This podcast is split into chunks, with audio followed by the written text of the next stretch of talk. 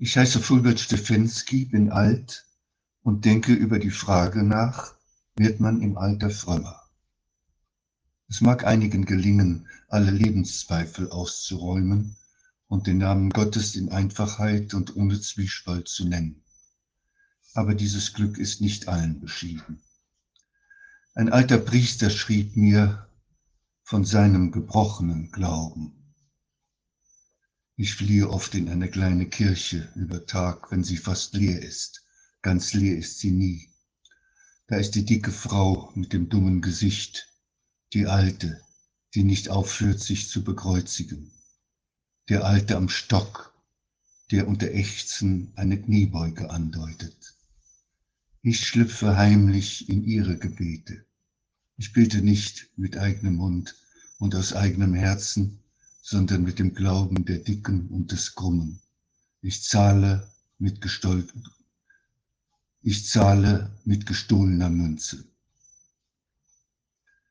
Ich verstehe den Glaubensschmerz dieses Priesters und ich liebe seinen klugen Ausweg, mit gestohlener Münze zahlen.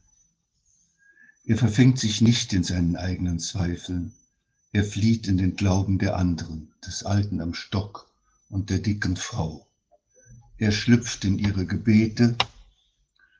Unsere Tradition, die Psalmen, das Vaterunser, die Evangelien, sie sind die Schlupflöcher des eigenen Glaubens, der seine alte Selbstverständlichkeit verloren hat. Der Gottesdienst ist das andere Schlupfloch.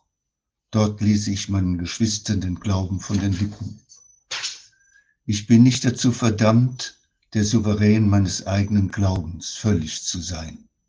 Ich habe Geschwister, Lebende und Tote, die mich im Haus ihres Glaubens Gast sein lassen. Man teilt den Glauben, wie man Brot teilt in kargen Zeiten. Welche Entlastung.